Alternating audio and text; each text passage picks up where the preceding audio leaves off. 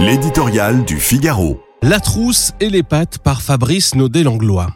Elle est devenue la préoccupation principale des Français devant le chômage presque passé aux oubliettes. En cette rentrée scolaire, elle est au centre de toutes les conversations. L'inflation n'en finit pas de rogner le pouvoir d'achat des Français et de grignoter leur épargne. Le gouvernement espérait la dompter en cette fin d'été. Voici que nous apprend l'INSEE. Elle rebondit au mois d'août. Cela fait à présent deux ans que l'inflation, fléau économique oublié depuis une génération, s'est installée dans le paysage, en partie provoquée par la flambée de l'énergie consécutive à l'invasion de l'Ukraine. Pour la contrer, l'État a brandi son bouclier anti-inflation. Non sans succès puisque la hausse des prix en France a été euh, contenue sous la moyenne de nos voisins européens. Mais ce fut au prix de quelques 40 milliards d'euros d'argent public. Un quoi qu'il en coûte qui n'est plus à l'ordre du jour dans un pays lesté d'une dette de 3 000 milliards d'euros.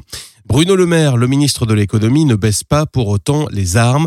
Ma responsabilité, dit-il, c'est le prix de la trousse et du paquet de pâtes.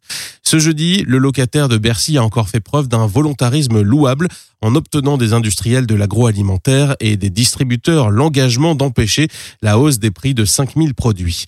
L'État peut certes jouer aux gendarmes, mais pas se substituer complètement à des négociations entre entreprises ni aux forces du marché. Le premier gardien des prix, c'est en principe la Banque centrale qui peut piloter la quantité de monnaie et de crédit. La Banque centrale européenne administre depuis un an maintenant sa potion amère anti-inflation, la hausse des taux d'intérêt, un médicament dont on sait l'efficacité lente et les effets secondaires, récession et chômage potentiellement sévères. Quand le génie de l'inflation est sorti de sa bouteille, nul ne possède de remède à effet immédiat pour l'y faire rentrer et certainement pas de remède indolore.